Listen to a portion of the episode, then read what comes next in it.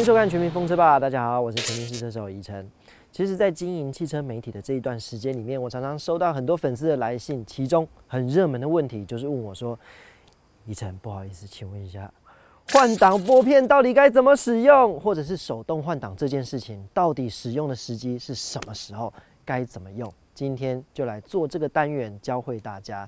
那以后呢，全民风车吧也会不定时的做一些尝试类的，或者是汽车相关的知识小单元，要分享给各位。所以，如果你有这个需求的话，或者是你这些知识你都很想知道，请订阅全民风车吧。下面有一个订阅按钮，打开之后旁边有一个小铃铛，这样最新最快的知识就会马上在你的手机上面响起来，赶快订阅吧。在学习之前呢，我们要先了解，诶，换挡拨片到底从哪里来的？其实很简单啊，汽车很多的科技呢，都是从汽车比赛的最高殿堂 F1 下放下来的。很多科技呢，成熟了之后放到量产车上面。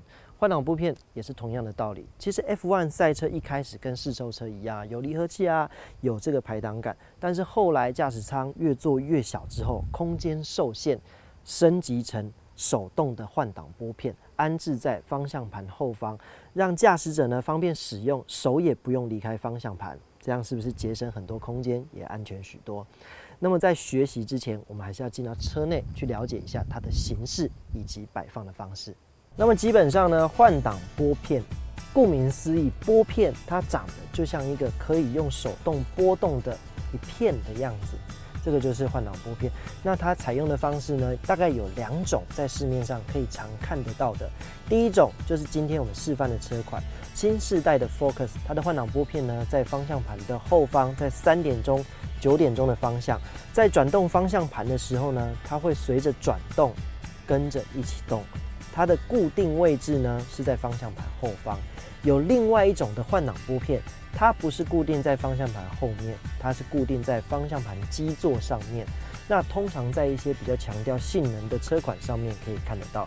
毕竟性能车在驾驶非常高速的时候，方向盘只需要转动一点点，它不能做大动作的操作，所以只要固定在方向盘基座上面即可。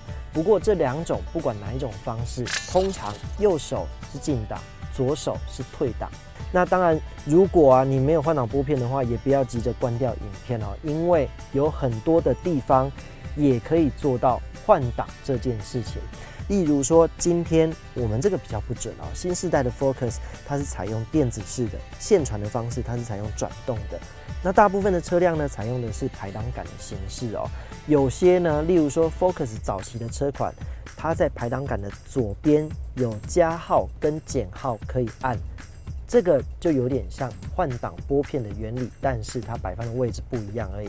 又或者是有些排挡杆，你可以拨到左边一格或右边一格，你就会发现你的排挡杆可以往上打或往下打，它有一个回馈的手感，意思一样。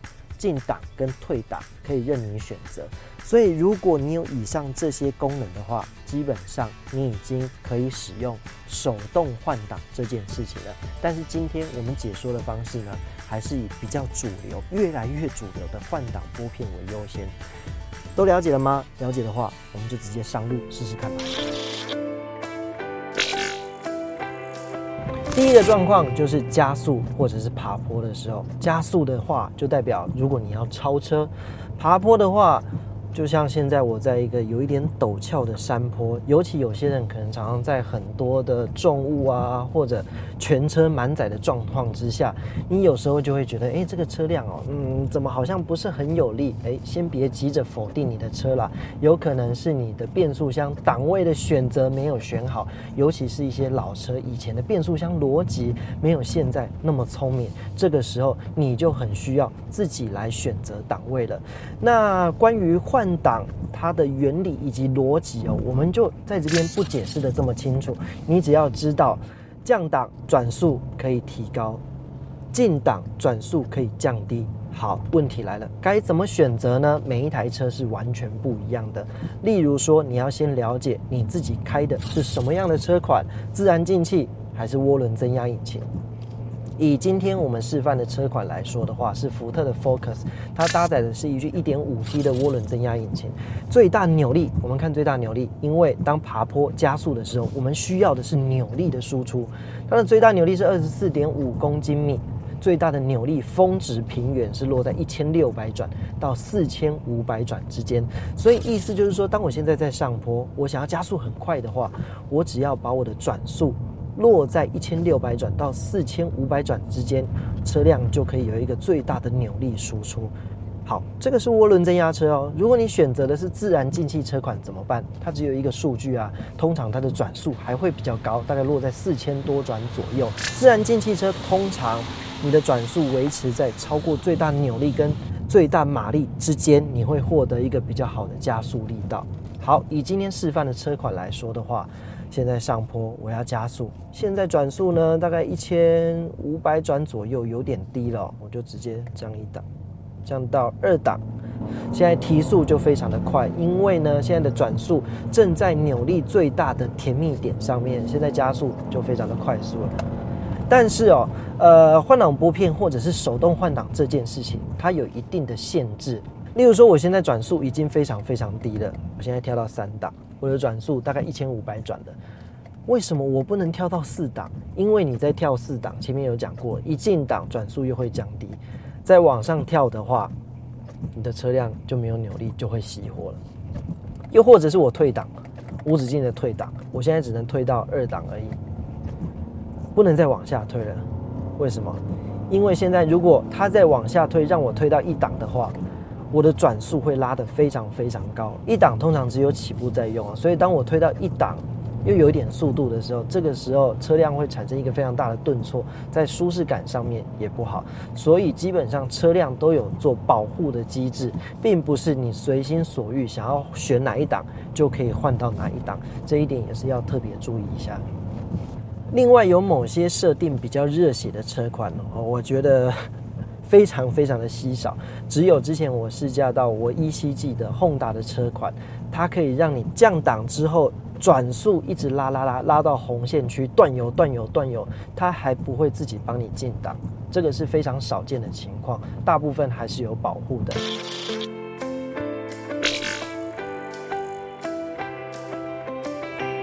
第二种情况就是在出弯以及入弯的时机点，你可以来使用。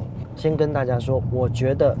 娱乐的成分比较多，也就是爽感啦。用起来呢不一定会比较快，除非你的变速箱真的是太笨了，否则呢你选择到 S 档模式，以现在的变速箱逻辑的话，都可以应付的还不错。但是有一些老车年份太久了，你可以用排挡杆来换挡，就可以达到。更好的动态表现，这个是有可能。好，现在在一般的低档模式哦，我们来试试看。假设我入弯的之前，我一直加速加速，好，入弯前减速退档退档，把转速拉起来。让我出弯之后，扭力甜蜜点，哎，就是这个时候。好，入弯减速，入弯转速现在维持在三千转，最好的扭力点。出弯之后踩下油门。有感觉到吗？这个就是为什么要使用换挡拨片，你可以自己控制档位，让转速在你需要的一个区间。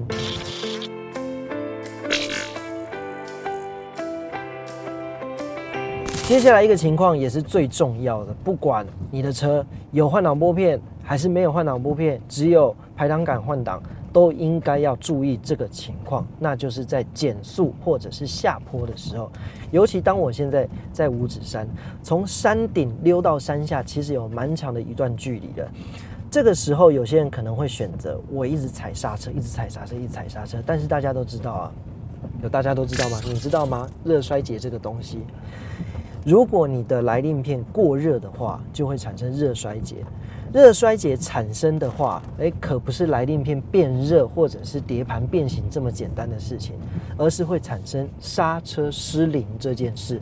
所以，为什么我们在开车，尤其在一些山区，除了可以看到头灯请打开之外，还有另外一个标语，就是请使用低速档。原因就在这边。所以在长下坡的时候，我们应该采用低速档。例如说，我现在四档，可能四档。我可能把它换到三档、二档。当你从高档退到低速档的时候，你一定会发现一件事情，那就是引擎刹车的产生。因为齿比的不同，它会让转速拉升。转速拉升的同时呢，它会限制住你的车速。啊，我们就直接来试看看好了。